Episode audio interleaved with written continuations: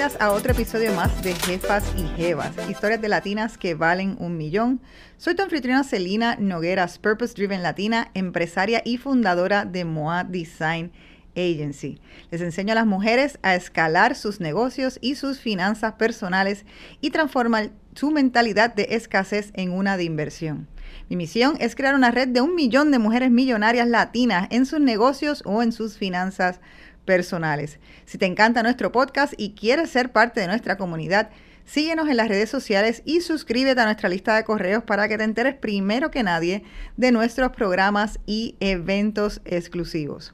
Hoy tengo a mi lado a una super jefa y jeva, Maraliz Mayhover, CPA y fundadora de la Academia de Claridad Financiera Bienvenida, Maraliz, ¿cómo estás? Estoy encantada de estar aquí y conversar contigo. Me encanta poderte entrevistar. Esta es la segunda vez que nosotras hablamos. La primera vez que nos conocimos fue durante la pandemia, en el mismo principio, fue en el 2020. correcto. Y estábamos hablando, obviamente, un poco no solamente de tu trayectoria, sino estábamos hablando de dinero. Tú eres CPA, tienes una historia fascinante que vamos a, hablar un poquito más de ella hoy y y dejarla documentada para la historia. Eh, así es que vamos a empezar un poquito sobre ti, antes de empezar sobre lo que hace eh, el Instituto, la Academia de Claridad Financiera, vamos a hablar un poco sobre ti, porque tú tienes unas hazañas que yo creo que van a ayudar mucho a las jefas y jefas que nos escuchan a que ellas se contagien. Eh, quisiera que les cuente un poquito sobre tu trayectoria profesional. estuviste trabajando en el sector privado y en el sector público y en dos momentos diferentes de tu vida hiciste unos stops eh, interesantísimos, pero tenías, porque tenías una cantidad de dinero ahorrado increíble. So, quiero, vamos a contarles eh, a las jefas y jefas que nos escuchan de eso. Me encanta. Bueno, pues sí, les voy a hablar un poquito en resumen de mi trayectoria de 20 años trabajando.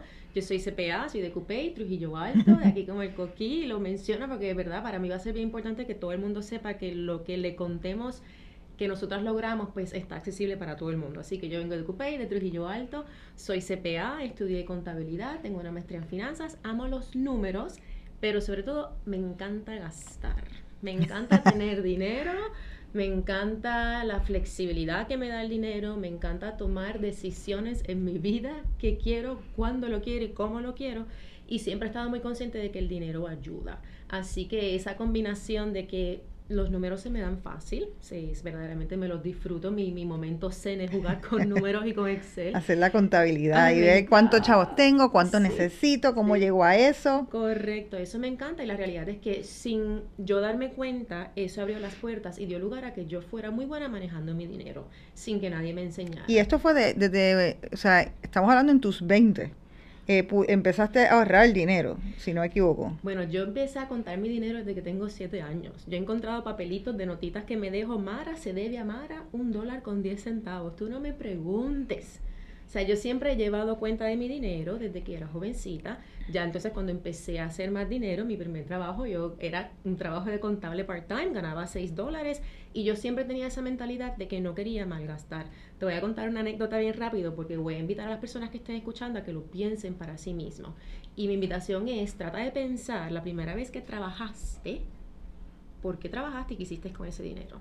Y para mí ese primer recuerdo me cambió la vida porque yo era jovencita, era una nena, tenía como 10 años, trabajaba en una farmacia de amigos de la familia y me pagaron por primera vez 36 dólares. Y yo tenía ese dinero, esos 36 dólares, y yo no sabía qué hacer con ellos, y los recuerdo como hoy, tenía como 10 años, y voy al supermercado con mi mamá, y yo estaba loca, Celina, por, gastarlo. Por gastarlo. Y me acuerdo como hoy que yo me compré este pudín de chocolate que nunca había probado, pero yo tenía curiosidad y fue mi primer gasto con lo primero que me gané. Yo fui a mi casa y ese pudín no me gustó nada. Genial. Y dije, he malgastado el dinero. Y eso me marcó. A mí me encanta gastar, pero yo no malgasto. Así que esa combinación de contar mi dinero, ahorrar desde que soy joven, no malgastar y querer utilizar el dinero para tener ciertas libertades en mi vida, me permitió yo misma desarrollar un sistema en casa que fui perfeccionando con los años y me dejó ahorrar lo, lo que vamos a hablar ahora, unos, unos momentos bien particulares en mi vida, que esos ahorros me salvaron la vida, como quien dice. Y entonces, cuando empezaste, empezaste la empresa privada, tu, tu, ya trayectoria profesional después de haber estudiado finanzas, estudiaste finanzas en Londres. Estudié, discúlpame, no estudié finanzas aquí en la UPI, bachillerato en contabilidad, tengo una maestría en finanzas, me hice CPA a los 21 años, eh, trabajé, he trabajado en el sector privado y en el sector público. En el sector privado he trabajado con empresas como Accenture, Deloitte, trabajé en Nueva York, trabajé en Londres. En el sector público, aquí en Puerto Rico, trabajé para tres distintas administraciones durante distintos años y todos mis roles, unas experiencias muy bonitas, fueron con desarrollo económico, con temas contributivos y uno, una, una de las cosas que me hace sentir bien orgullosa, a mis 28 años me convertí en la subsecretaria de Desarrollo Económico y Comercio de Puerto Rico más joven, mujer más joven en la historia, así que eh, mi corazón siempre ha estado con Puerto Rico en temas de desarrollo económico, negocios e incentivos contributivos. Mi último rol en el gobierno de Puerto Rico, para que tengan una idea, era eh, promover en Nueva York y en Estados Unidos lo que eran las leyes 20 y 22. En el principio de ese... Correcto. El principio porque me encantan los números, me encanta hablar, así que hacía falta alguien que pudiera hablar de taxes y vender a Puerto Rico como destino de inversión. Así que ese fue mi último rol en la empresa, en el sector público. Pero has tenido dos momentos durante esa trayectoria que interesantemente has dicho, voy a apaga y vámonos. Vamos a decirlo así. Que yo pienso que eso es algo que precisamente en el contexto que estamos viviendo global, que mucha gente se está empezando a cuestionar estas cosas, pues algo que en otro momento era visto como una locura. Creo que al día de hoy no han visto de esa forma, pero lo hiciste en un momento también que tú tenías eh, sobre 100 mil dólares ahorrados en tu cuenta de banco y dijiste, mira, yo quiero hacer un cambio, yo necesito un tiempo. Eh, particularmente, a mí me interesa hablar un poco de cómo se dan y durante qué periodo de tiempo te tardaste en ahorrar eso y qué, mentalidad tenías, si te cohibías de cosas para hacerlo, si tenías la meta clara. Eh, eh, más, más, bien me interesa ese proceso de, de, ahorrar esa cantidad de dinero. O sea, ¿qué tú estabas pensando? Bueno, pues fue un proceso un poquito atropellado, no fue consciente, fueron cosas que fueron pasando y para que tengan contexto, a los 29 años yo pierdo mi trabajo, tengo una relación romántica que termina y de pronto digo, y yo vivía en Puerto Rico, toda mi vida había vivido en Puerto Rico hasta ese momento y dije, ¿qué voy a hacer ahora? No, no, ¿a dónde voy?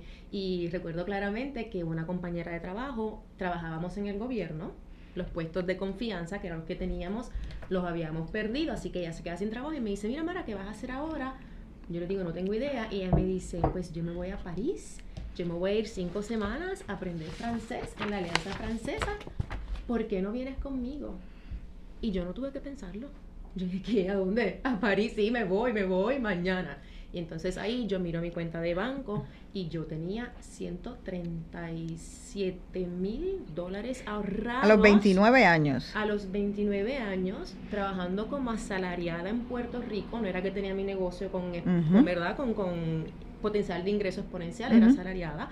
Yo, yo tenía mi apartamento, yo pagaba cuentas, carro, casa, no tenía hijos, pero tampoco tenía esposo, no dividía cuentas con nadie.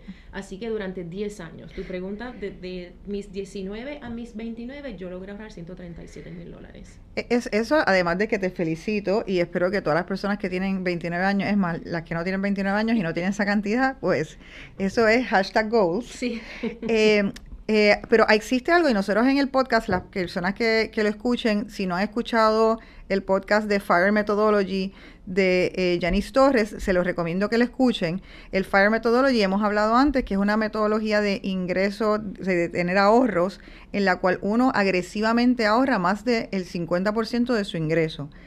¿Eso es algo que tú estabas haciendo conscientemente? ¿Cuánto tú ahorrabas para eso? ¿O simplemente es que...? No, yo, yo siempre, yo, de nuevo, como no quería malgastar, algo que hizo una diferencia en mí es que yo siempre llevaba cuenta de mis gastos. Yo tengo mis hojas de Excel hace más de 20 años y cuando tú llevas cuenta de tus gastos, te crea una conciencia de a dónde va tu dinero. Y entonces eso me permitió a mí gastar poco. Yo ahorraba mucho, pero cuando te digo que era atropellado, yo no tenía metas. Yo no era que decía, voy a ahorrar para tanto, no. Yo quería mi cuenta de banco con muchos, muchos, muchos ahorros. A veces ahorraba más, a veces ahorraba menos, pero nunca fue una disciplina que yo te dijera, todos los meses ahorro 50%, no. Había unos meses que ahorraba más, otros meses que, gastaba, que ahorraba menos, pero siempre tenía esa conciencia de que quiero ahorrar lo más que puedo. No fue hasta después que desarrollé un sistema formal y oficial, pero esos primeros 10 años fue obra y gracia de Dios y mi esfuerzo, de verdad, por, por, no quererme gastar. Entonces, pues nada, pues ahí, al tener ese dinero, no solamente me voy a París, eh, me mudé a París, me quedé un año, después me mudé a Londres, viví en Europa y nunca más regresé a Puerto Rico. Van 12 años ya hasta ahora. Así que ese dinero me abrió las puertas a mí. Yo creé una vida nueva desde cero, me mudé a Londres conociendo solamente una persona, no tenía trabajo, pero tener esa cantidad de ahorros me dio una seguridad de que yo puedo hacer lo que yo quiera. Y así fue. Y ese, ese momento me cambió la vida, Celina. En ese momento sabemos también que hay, hay una cosa que se llama, eh, yo creo que el mindset es bien importante, esa mentalidad, eh, pero esa relación con el dinero, porque no es la primera, una vez hiciste eso, lo volviste a, eh, me quiero que nos digas en qué parte del momento del cuento, pero gastaste todo el dinero. sí. Pero volviste a ahorrarlo. Sí, lo gasté, viajé el mundo entero, me endeudé, me acuerdo los Y te endeudaste, exactamente. Me endeudé, tenía tarjetas de crédito de 23 mil dólares y los 130 y pico se fueron, se fueron y yo dije, wow. Y para una persona como tú que eh, estaba haciendo, o las tablas vinieron después de ese momento. No, las tablas siempre han existido. Sí. Y, en ese momento que entonces, que, que cómo, ¿cómo reaccionaste? ¿Cómo manejaste tus emociones? Porque hemos hablado en otros podcasts que el dinero realmente, por más que tú puedas hacer tablas, y parece numérico y es objetivo, pero realmente hay mucha subjetividad. Sí. Eh, o sea, es, bien visceral la relación que uno tiene con el dinero. ¿Cómo, controlaste eso al final? ¿Cómo manejaste tus emociones? Correcto, pues hay una dinámica bien interesante que se da, yo lo he visto en mis clientes y mis estudiantes, y es que cuando la cuenta empieza a bajar, a bajar, a bajar, pues te da un estrés emocional, aun cuando, aun cuando mi cuenta tenía ciento y pico baja, era mucho estrés. Así que cuando yo dejé de tener ahorros y tenía esas deudas, estaba así temblando porque antes yo nunca había tenido deudas, yo solamente tenía hipoteca y es, yo nunca había tenido deudas de tarjetas de crédito. Así que eso fue una experiencia bien bonita porque hoy día con mis estudiantes yo sé lo que es tener deuda, yo sé lo que es tener deuda estar, y estar desesperada como salgo de aquí. Y entonces ahí dije, ok, se acabó, voy, me regreso a los Estados Unidos, voy a dejar de brincar y saltar, como decimos en Puerto Rico, lo pasé espectacular en Europa, estuve casi tres años, me regreso a Nueva York y empiezo a trabajar y empiezo a ahorrar agresivamente porque ya ahí tenía una meta que era saldar mm. esa tarjeta de crédito. Y en cinco años perfeccioné mi sistema y en cinco años ahorré, déjame buscar aquí, tengo mis notitas, y en cinco años ahorré 143 mil dólares. O sea que básicamente yo creo que lo que estás diciendo es que esa, primer, esa vez que entonces por primera vez tienes deudas, lo que hizo en tu eh, psicológico fue decir, ah, espérate, yo tengo que hacer hasta un sistema se acabó, se acabó. Y, entonces ese sistema que hiciste para ti, dijiste, espérate, es que yo quiero compartir ese sistema con la gente. Y fuiste entonces abriendo, después también renunciaste nuevamente, pero entonces te fuiste por tu cuenta. Entonces, háblanos qué haces hoy en día por tu cuenta gracias a haber hecho eso. Pues ah, una cosa que me di cuenta fue cuando yo logré ahorrar por segunda vez ese dinero y yo miré alrededor mío, nadie que yo conocía había ahorrado 100 mil dólares, ni mi familia, ni mis amistades, ni nadie. Y el yo hacer una segunda vez, yo me sentí con una responsabilidad de que, espérate, tú tienes que ayudar a las personas porque si tú lo has logrado, y yo entiendo que cuando nosotros logramos, tenemos ciertos logros, viene una responsabilidad de ayudar a otros a que lo logren. Y entonces ahí monté mi propia empresa y hoy día nos dedicamos a la educación financiera específicamente de adultos, enseñando a las personas a manejar su dinero mejor, a ahorrar y saldar deudas. Y yo pienso que una de las cosas que, que, imagino que has visto es que la gente no habla de dinero. O sea, mm. bien pocas veces tú sales con tus amistades y, y, hablan, o se atreven a decir, ah, yo tengo tanto dinero ahorrado, yo tengo tanto en deuda. O sea, hay como un, una cosa de que eso es una cosa, me imagino que es igual de privado que hablarle a si tiene buen sexo o no tiene buen sexo con su pareja. O sea, la gente no se atreve a hablar de estos temas y eso lo hace más difícil porque la persona está sufriendo en privado. Correcto, y sufriendo pensando soy la única, soy el único que está sufriendo, pero que tú dices no lo hablamos. Y entonces ahí fue que nosotros dijimos, espérate, entonces nos dimos cuenta que, en verdad, en buen español, muchos, muchos estamos en el mismo bote. Así que algo bien importante que yo enseño en mis cursos y que yo comparto es que el estrés financiero no discrimina por nivel de ingresos. El estrés financiero no discrimina por nivel de ingresos. ¿Qué quiere decir eso? Que tenemos personas a quien literalmente el dinero no le da, tienen tres trabajos y están batallando. Y sí tenemos personas que generan más dinero y les sobra un poquito más de dinero, pero esas personas también tienen estrés financiero porque a más dinero tenemos, más gastamos. Y entonces vivimos en una jaula de oro de la cual no sabemos cómo salir y no podemos cómo salir. Y entonces esas, personas ya tienen un nivel de vida, tienen deudas, tienen los hijos en ciertos colegios y cómo voy a sacar a mi hijo del colegio, ¿no? Así que... el eh, carro, por cómo voy a bajar la mensualidad del carro, de la propiedad. Correcto. Así que atándolo con lo que tú acabas de mencionar, que tienes toda la razón, este es un tema que no se habla, pero nosotros nos hemos dado cuenta de que el 95-99% de las personas están preocupadas por su dinero. A mí me resulta bien interesante que tú estás concentrada en el tema de en Puerto Rico, no, en el tema, sino en, ayudar a Puerto Rico. Y entonces estás así, entonces hiciste el, la Academia de Claridad Financiera, que recientemente, hace menos de tres meses, lanzó un estudio que no se había hecho.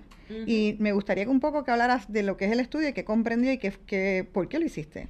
Sí, por supuesto. Pues es bien interesante porque cuando yo me fui de Puerto Rico y me mudé a Londres, llevo ya 12 años fuera viviendo entre Londres, eh, ya se me olvida París, Miami, México, Portugal, Nueva York. En México no lo sabía. Sí, que mis listas son. Y entonces, al estar fuera, me continúa desarrollando un attachment con mi isla, con mi gente. Entonces, yo empecé mis cursos de educación financiera viviendo en Nueva York, en Estados Unidos, pero en el 2019 me invitaron a dar una charla de ánimos, me invitaron a hacer eh, eh, una hablar de finanzas personales en ánimos y cuando mil personas vinieron a mi charla, nosotros originalmente me dijeron, te vamos a dar un salón de 50. No, pues te vamos a dar un salón de 100 y vinieron mil personas y yo dije, no, eso fue después del huracán y yo no, dije, me recuerdo. no, no, no, no, no, y yo dije, mi gente me necesita todo este conocimiento, toda esta experiencia yo la voy a traer a Puerto Rico y entonces ahí movemos la Academia Claridad Financiera y hoy día nos enfocamos en puertorriqueños. Puertorriqueños, todos los que viven en Puerto Rico, no importa de dónde vengan, ¿verdad? Les llamamos puertorriqueños y personas puertorriqueños que viven afuera, simplemente porque ahí es donde está mi corazón. Entonces, pero que puedes ayudar a todo el mundo si quisiera. Sí, puedo ayudar a todo el mundo. Los sistemas que nosotros tenemos desarrollados ayudan a personas en Puerto Rico y en los Estados Unidos y soy bien específica no necesariamente en Latinoamérica. Sí, por cuestiones de taxes. Y porque en Puerto Rico y Estados Unidos tenemos una cultura de tarjetas de crédito y un sistema bancario. Hay unas peculiaridades culturales y el programa está totalmente dirigido a destruir y overcome eso. Así que por eso es que está dirigido a ese sector. Entonces, el estudio, pues sí, como Celina comenta, en la Academia Claridad Financiera hace tres meses publicamos el primer y único estudio hecho en Puerto Rico sobre cómo están las finanzas personales de los puertorriqueños. ¿Y por qué? Y era eh, bien, los números eran bien impactantes. Sí. Sí, entonces, ¿por qué nosotros hicimos ese estudio? Verdaderamente hicimos el estudio porque con nuestra experiencia con los estudiantes en Puerto Rico nos dimos cuenta que la cosa financiera, la cosa estaba más mala, inclusive de lo que yo pensaba. Estaba peor de lo que yo pensaba. Entonces ahí nosotros nos sentimos con una responsabilidad tenemos esta información, vamos a compartirla, sobre todo porque nunca se ha hecho. Y algo bien importante que te quiero, ¿verdad? Que te quiero compartir sobre eso es que yo entiendo que es bien importante entender en dónde hace falta la ayuda para ser puntuales con la ayuda que se va a brindar. No es lo mismo decir, oye, aquí todo el mundo está pillado, ¿verdad? Que saber exactamente dónde hace falta ayuda, entonces eh, por eso publicamos el estudio. En ese caso, sí, si no me equivoco, una de las estadísticas decía que más del el 51% de la población no tenía ni 1.500 dólares ahorrados. Ni mil, el 50% eh, no tenía mil dólares ahorrados y el 70% no tenía el equivalente de tres meses de gastos en ahorros. 70%. Entonces, es alarmante, porque aquí estamos hablando con personas, todos son adultos, de, 20 años hasta 70 y pico de años. Entonces, wow, aparte de que me parte el corazón, ¿verdad? Me parte el corazón, ¿qué, ¿qué vamos a hacer con esto? Entonces, eso nos lleva a la segunda métrica, que es, pues, si no tienes ahorros para una emergencia, ¿qué haces cuando hay una emergencia?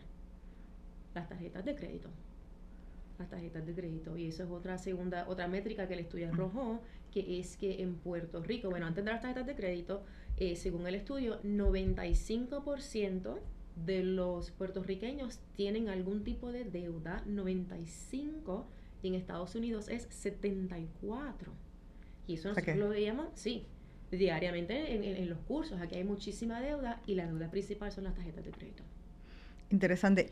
Tú me estabas comentando fuera de cámara que eh, esto no tiene que ver necesariamente con eh, el ingreso. Que es a lo mejor lo que uno pudiera pensar que, ah, bueno, pues entonces tengo ese, ese nivel de deuda es porque, ¿verdad? Eh, no tengo el ingreso suficiente. y que eso es una de las cosas que ustedes en, en la academia, ustedes tratan eso y, y, empiezan a cambiar un poco la mentalidad. ¿Cómo es que tú haces el acercamiento a ese tema? Pues eh, algo bien importante que nosotros hacemos en la academia es que nosotros tratamos a nuestros estudiantes con mucha compasión, con mucha gentileza y con mucho cariño, porque como tú mencionabas al principio, es algo que no se habla, nos da vergüenza y de pronto ellos decir, tengo cinco tarjetas de crédito, pues en el contexto de la academia le decimos, pues tú no estás sola, tú no estás solo. Verdaderamente es una dinámica extremadamente común en Puerto Rico y algo que nosotros vemos con las tarjetas de crédito es que contestando tu pregunta, si tiene que ver con el ingreso, es que el sistema bancario de Puerto Rico y por ende de, Estados Unidos y por ende de Puerto Rico promueve el uso de tarjetas de crédito desde que tú estás en la universidad. están llegando cartas dándote, preaprobándote tarjetas de crédito. Correcto. Y por el resto de tu vida en el correo te están llegando todas estas preaprobaciones. Entonces, ¿qué pasa? Estamos poniendo tarjetas de crédito a nuestros jóvenes y nuestros adultos sin que ninguno haya recibido educación financiera, porque ese es otro tema, pero voy a seguir con las tarjetas de crédito. A ninguno de nosotros nos enseñan eh, finanzas personales en Puerto Rico a ningún nivel de educación.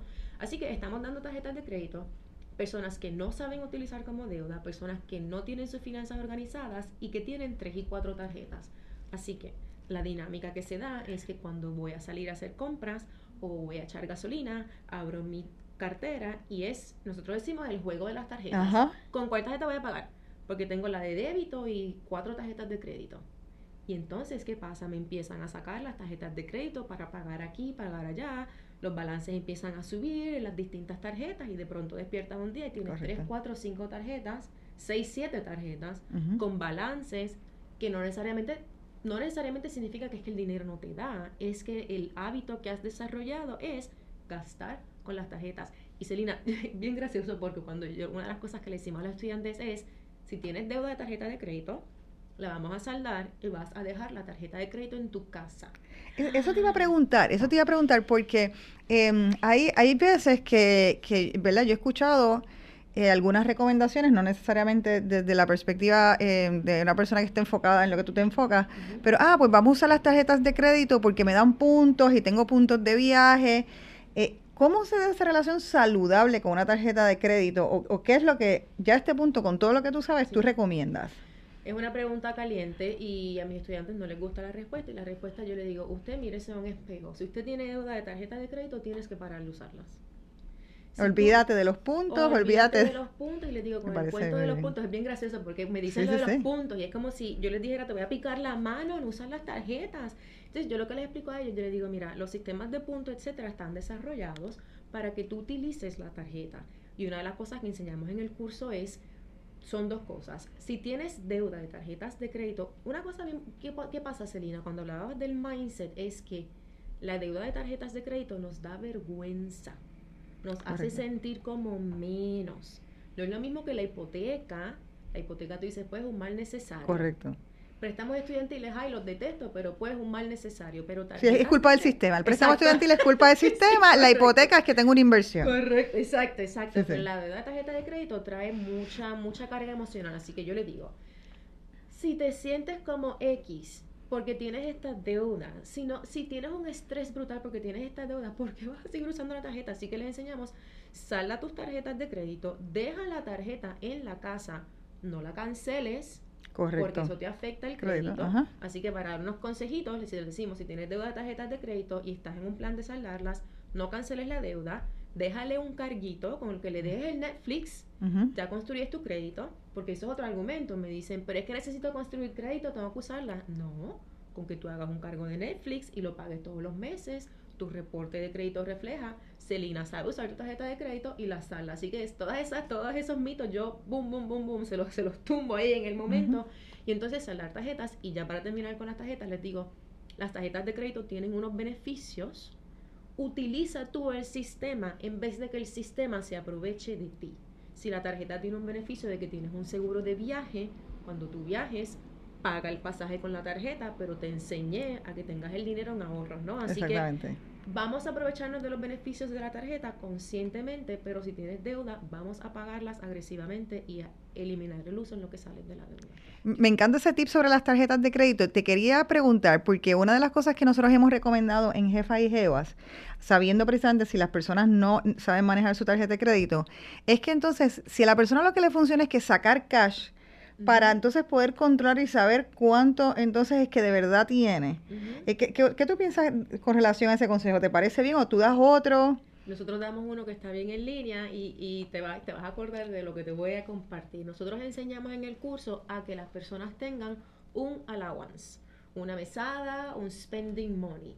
Y entonces ese dinero lo depositas en una cuenta aparte y esa cuenta tú tienes una tarjeta de débito que es el equivalente de cash que tú estás diciendo. Así que les decimos, mira, después que pagaste todas tus cuentas, los ayudamos a calcular cuánto es ese allowance y si ese allowance, voy a decir, el allowance de Mara son mil dólares al mes, esos mil dólares se depositan en una cuenta bancaria dedicada que tiene su tarjeta de débito y tú solamente para salir, comer, gastar, utilizas esa, esa tarjeta. Y, eso y, si no, y si no hay dinero para eso, mira, esa salida no va. Y tú la viste, porque tú viste que yo tenía mi tarjetita de débito que decía FON. Yo la tenía un papelito pegado, esa es mi tarjeta de mi allowance, una tarjeta de débito. Así que de esa forma, con el efectivo, ¿verdad? Tenemos un, un ceiling, tenemos un límite. Cuando se acabó, se acabó. ¿Y, y qué, cuáles fueron los hallazgos más, algunos, además de los que ya dijimos? ¿Hay otros hallazgos importantes y los problemas que, que tú ves precisamente en las finanzas del puertorriqueño?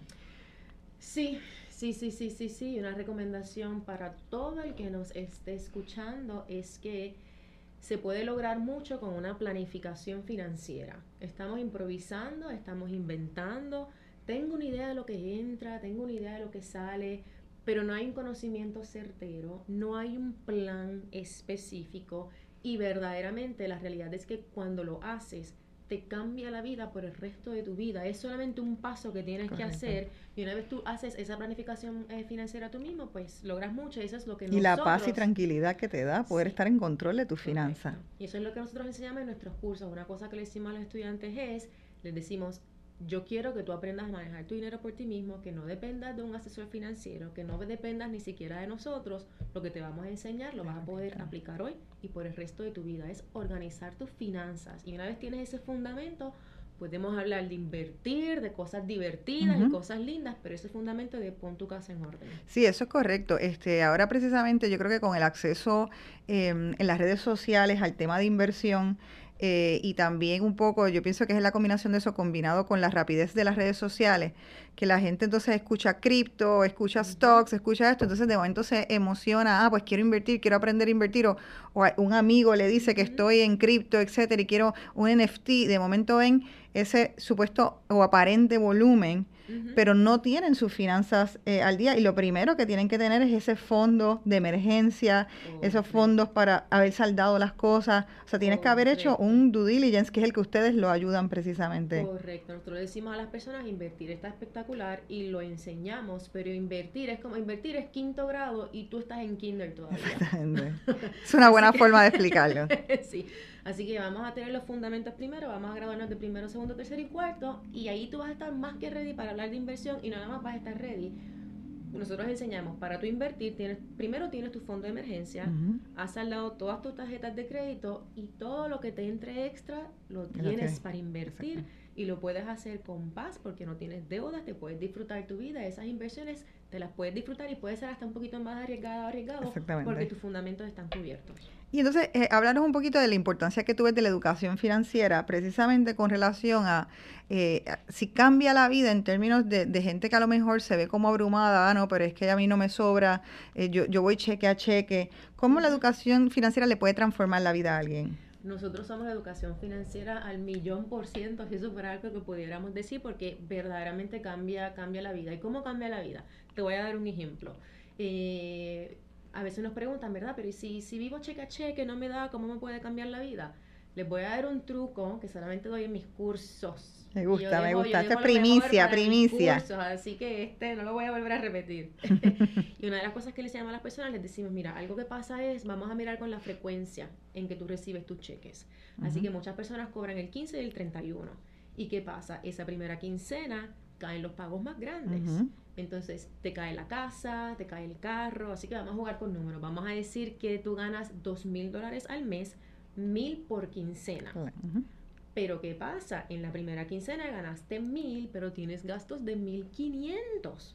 Tienes un problema de cash flow, tienes un problema de, de flujo efectivo y eso es lo más que atendemos con la educación financiera. ¿Cómo se atiende? Mira lo que pasa. Si te entran mil y tú tienes gastos de mil quinientos, esos quinientos se fueron a la tarjeta. ¿Ok? Y cuando viene la próxima quincena, recibiste los mil, los mil. Y te da un falso sentido de abundancia. De y los gastaste. Y entonces tienes los 500 que pusiste en la tarjeta, el falso sentido de abundancia que tú dices. Así que técnicamente tienes dinero suficiente si tus ingresos son 2.000 y tus gastos son 2.000, pero por el tema del cash flow, la cosa se te complicó. Así que lo que le decimos a las personas, lo llevamos por un proceso paso a paso, entender qué pagos caen cada quincena y les decimos, pues en ese ejemplo, si tú tienes 1.500 en gastos, algo que las personas no saben es que tú puedes llamar al banco. Correcto, y cambiar la fecha de... pedirle, mira, tú me puedes cambiar la fecha y con tu cambiar la fecha de pago de tu carro, la cambiaste a la próxima quincena, ya tú no tienes problema de cash flow. Y eso es algo que, que, con tu sentarte a hacer una buena planificación financiera lo resuelves. Y eso es lo que nosotros enseñamos. Y otra cosa bien importante, bien, bien básica, pero bien impactante de la educación financiera es que no es necesariamente que la educación financiera va a ser magia, es que nunca lo has hecho. Así que finalmente te sientas y lo haces. Y una vez lo hiciste, it is done, continúa disfrutando de tu dinero y vivir tu vida. Así que simplemente vamos a sentarnos y organizarnos. Ese, de nuevo, construir el, el foundation de la casa y síguelo. Y también yo creo que monitorearse es importante, o sea, poderse monitorear y volver a hacer ese análisis cada tres, seis meses para ver dónde estás, para tú mismo saber, espérate, estoy progresando, porque no hay nada mejor también que ver que las finanzas están progresando, que estás haciendo un buen trabajo y esos números están, están bajando. Correcto, una cosa, ay, poco se me olvida, una cosa que nosotros enseñamos y creemos es que eh, nosotros no creemos en los presupuestos. Ay, esto es caliente. No creo, nosotros no creemos en los presupuestos y es porque los presupuestos son difíciles de mantener en el largo plazo. Así que una persona, muchas veces tenemos las personas que ni siquiera quieren abrir sus estados de cuenta o que les llegan los estados y no los han abierto por meses y meses. Yo decirle, tienes que hacer un presupuesto, que tienes que llevar el track todos los meses de cuánto gastaste de almuerzo y comida, me duran una semana, un mes y se quitan. Correcto. Así que nosotros enseñamos una alternativa a los presupuestos que solamente la tienes que revisar una vez al mes, porque nosotros creemos en las cosas no se tienen que hacer de X forma porque se han hecho toda la vida. Vamos a hacer disruptive, crear métodos que funcionen y de esa forma no solamente te organizas, pero lo puedes mantener por el resto de tu vida. Eso es bien importante. Así que mis personas que tienen terror a los presupuestos, hay alternativa. Uno se puede hacer la vida más fácil, pero solamente lo puedes hacer en ese proceso de, educarte financieramente. Marilyn, me encanta eso y me encanta eso de ser disruptive con las finanzas. Vamos entonces para culminar, darle qué tres tips que pudieras compartir con nuestra audiencia eh, que los pueda ayudar a, tener un mejor manejo de sus finanzas o entenderlas mejor. Los, los tres tips que para ti, según lo que has visto, son fundamentales que la gente entienda. Haz una lista de todos tus gastos y si no sabes por dónde empezar, simplemente busca los últimos tres estados de cuenta. Busca los últimos tres estados de cuenta del banco, las tarjetas de crédito, puede ser doloroso. Y haz una lista de tus gastos para que tú por lo menos tengas una idea de en dónde se me va el dinero. Y probablemente te sorprendas y digas, oh my God, y eso sea motivación suficiente para querer hacer algo al respecto, pero ese primer paso, por eso es que se llama claridad. Eso, eso mismo te iba a decir, así, hizo total sentido. Tienes, que mirarlo, tienes que verlo claramente. Tienes que ver, entender qué entra y qué sale y ver los números al frente tuyo. Así que ese es el primer paso, obtén esa claridad financiera de ver tus números. Segundo paso, tarjetas de crédito, como les comenté, un mal hábito, hay que saldarlas. Las tarjetas de crédito se tienen que saldar y nosotros recomendamos que se salden. Muchas veces nos preguntan cuál saldo primero, pues recomendamos que saldes la del menor balance primero. Porque... Contrario a lo que otra gente dice, porque psicológicamente ya empiezas a bajar el... Exactamente, lo que Selina dice tiene toda la razón. En estos temas de finanzas personales, ustedes van a escuchar distintos consejos de distintas personas, por eso es tan importante que escuchen podcasts como el de Jefas y Jevas, porque ustedes van a poder determinar qué resuena contigo. porque al final del día lo que importa es que tomes acción. No hay una sola forma de hacer las cosas. Hay varias formas y la que resuene contigo, que te mueva a tomar acción, haz esa. En cuanto a las tarjetas de crédito, hay dos campos. Hay personas que dicen salda primero, la del interés más, alto. porque ahorras más dinero y hay personas que dicen, como nosotros, salda la del menor balance primero. Porque la de menor balance, otra cosa que mencionaste, Celina, el tema del mindset. Tú te sientes como un campeón, una campeona cuando saldas esa primera tarjeta rápido y al saldar la del primer balance primero, pues continúas con esa motivación. ¿Y cuántos tips te di? Te di, no me acuerdo.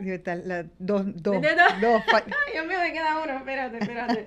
este, y ahorrar, eh, lo, lo, lo han escuchado antes, pero háganlo, hacerlo automático sacar inmediatamente, esas son unas recomendaciones que lo de inmediatamente cobres y saca ese dinero. No esperes a ver cuánto me sobra, sino conviértelo en un... Y ponlo en una cuenta de banco. Ay, mi gente, este que esto lo veo tanto. Ponlo en una cuenta de banco distinta, donde tienes los, la chequera y no los toques. Porque algo que vemos mucho, te digo, en el curso nosotros vemos tantas cosas los puertorriqueños haciendo engañándose a ellos mismos. me dice, no, pero es que yo tengo una deducción en mi cheque, mi patrona me saca dinero y me manda dinero para ahorros. ¿Y dónde está el dinero? Ah, pues yo me paso moviendo de ahorro a cheque. No te engañes. Saca el automático y ponle en una cuenta de ahorros que no tocas, que está lejos, no le tengas tarjeta de débito, no hagas transferencias, olvídate que existe y así puedes eh, crecer ese cushion. Pues muchísimas gracias, Maralis. Creo que estás haciendo un trabajo fundamental en la Academia de Claridad Financiera eh, eh, yo quisiera que eh, todos esos estudios, que pueda seguir haciendo estudios, más estudios más a profundidad sobre las finanzas de Puerto Rico y que eso obviamente desemboque en, mucha ayuda para los puertorriqueños para poder empoderarse con sus finanzas. Eh, y poder conocer eh, cosas que son básicas y lamentablemente no nos enseñan esto. Creo que estás haciendo una excelente labor de poner de manifiesto y, y, y presentar a la gente, mira, eh, tenemos estas carencias, necesitamos abordar este, este tema porque eso repercute positivamente sobre el país, sobre el, el, ingreso neto bruto del país, o sea, tiene, tiene repercusiones a gran escala. Así es que te felicito por ese trabajo que estás haciendo. Les quiero comentar, ¿verdad? Para, para cerrar, los, los estudiantes, la experiencia de nosotros es que el puertorriqueño es muy comprometido. Cuando el boricua dice voy a hacer algo, lo hace. Y nuestros estudiantes en el curso, las métricas son súper buenas. 95% dicen que manejan su dinero mejor que antes, que eso es abrumador. A un año, 92% reportan que han ahorrado y a un año tenemos el 74% ha saldado una deuda en su oh, totalidad. Eso está buenísimo. Así que, ¿verdad? Es simplemente tomar acción y, y, disfrutarse la vida, que para eso es el dinero. Pues muchísimas gracias, gracias por estar en Jefas y Jevas. Encantadísima. Y espero tenerte nuevamente siempre con estos temas tan interesantes. Muchísimas gracias a todos los que nos sintonizaron nuevamente en otro episodio más de Jefas y Jevas, historias de mujeres latinas que valen un millón. Saben que nos gusta empoderar a las mujeres en sus finanzas personales o en sus finanzas de negocio. Muchísimas gracias por sintonizar. Gracias por escuchar otro episodio más de Jefas y Jevas, historias de latinas que valen un millón. Si te gusta nuestro show, la mejor manera de mostrar apoyo es dejarnos un review en Apple Podcast o Spotify y compartirlo para que le salga a más mujeres. Tu reseña nos permite ser descubiertos por otras latinas poderosas como tú, interesadas en lograr su independencia financiera. Tenemos sobre 50 episodios de mujeres con facturación millonaria listas para contarte sus historias de éxito y fracaso. Si eres de las que quieren enterarte primero que todo el mundo de nuestros eventos exclusivos, recuerda suscribirte a nuestro newsletter. Y para encontrar más recursos valiosos como este, blogs y webinars, puedes accesar a nuestro website jefasyjevas.com. Gracias por sintonizar y recuerda que la independencia financiera es materia de equidad de género. Hasta la próxima, jefa y jeva.